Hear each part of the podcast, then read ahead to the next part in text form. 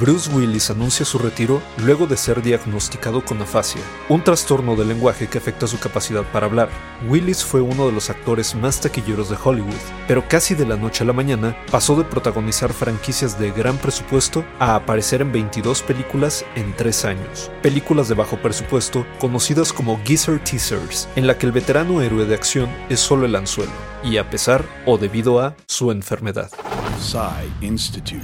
Masterpiece Your Life. Bruce Willis fue siempre uno de los actores más taquilleros de Hollywood. Sus películas han recaudado más de 5 mil millones de dólares en todo el mundo. Pero esos filmes de acción, suspenso y hasta comedia que protagonizaba, que no necesitan de grandes presupuestos y no están basados en IPs preexistentes, comenzaron a desaparecer en la década de 2010, justo cuando estudios como Disney lanzaban sus universos cinematográficos. Con la excepción del remake de Death Wish y Glass, Willis no volvió a protagonizar estrenos para la gran pantalla desde 2015. Al igual que otros veteranos, tuvo que buscar formas de seguir encabezando proyectos, y desde hace unos años se había concentrado en películas hechas directo a video para productores como Randall Emmett, quien ha hecho una fortuna produciendo películas mediocres y engatusando inversionistas, directores y guionistas, y por supuesto al público. They say life could be understood backwards. But it must be lived forward.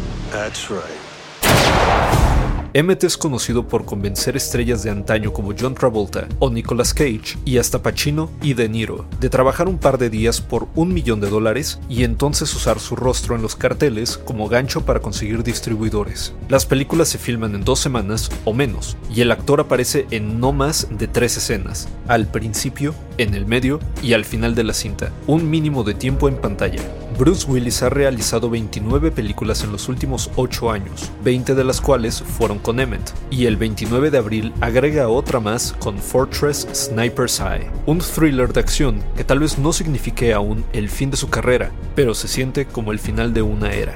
Guión de Antonio Camarillo, con información de Vulture, Variety y el diario El País, y grabando desde casa, Arturo Pedraza. Nos escuchamos en la próxima cápsula SAE.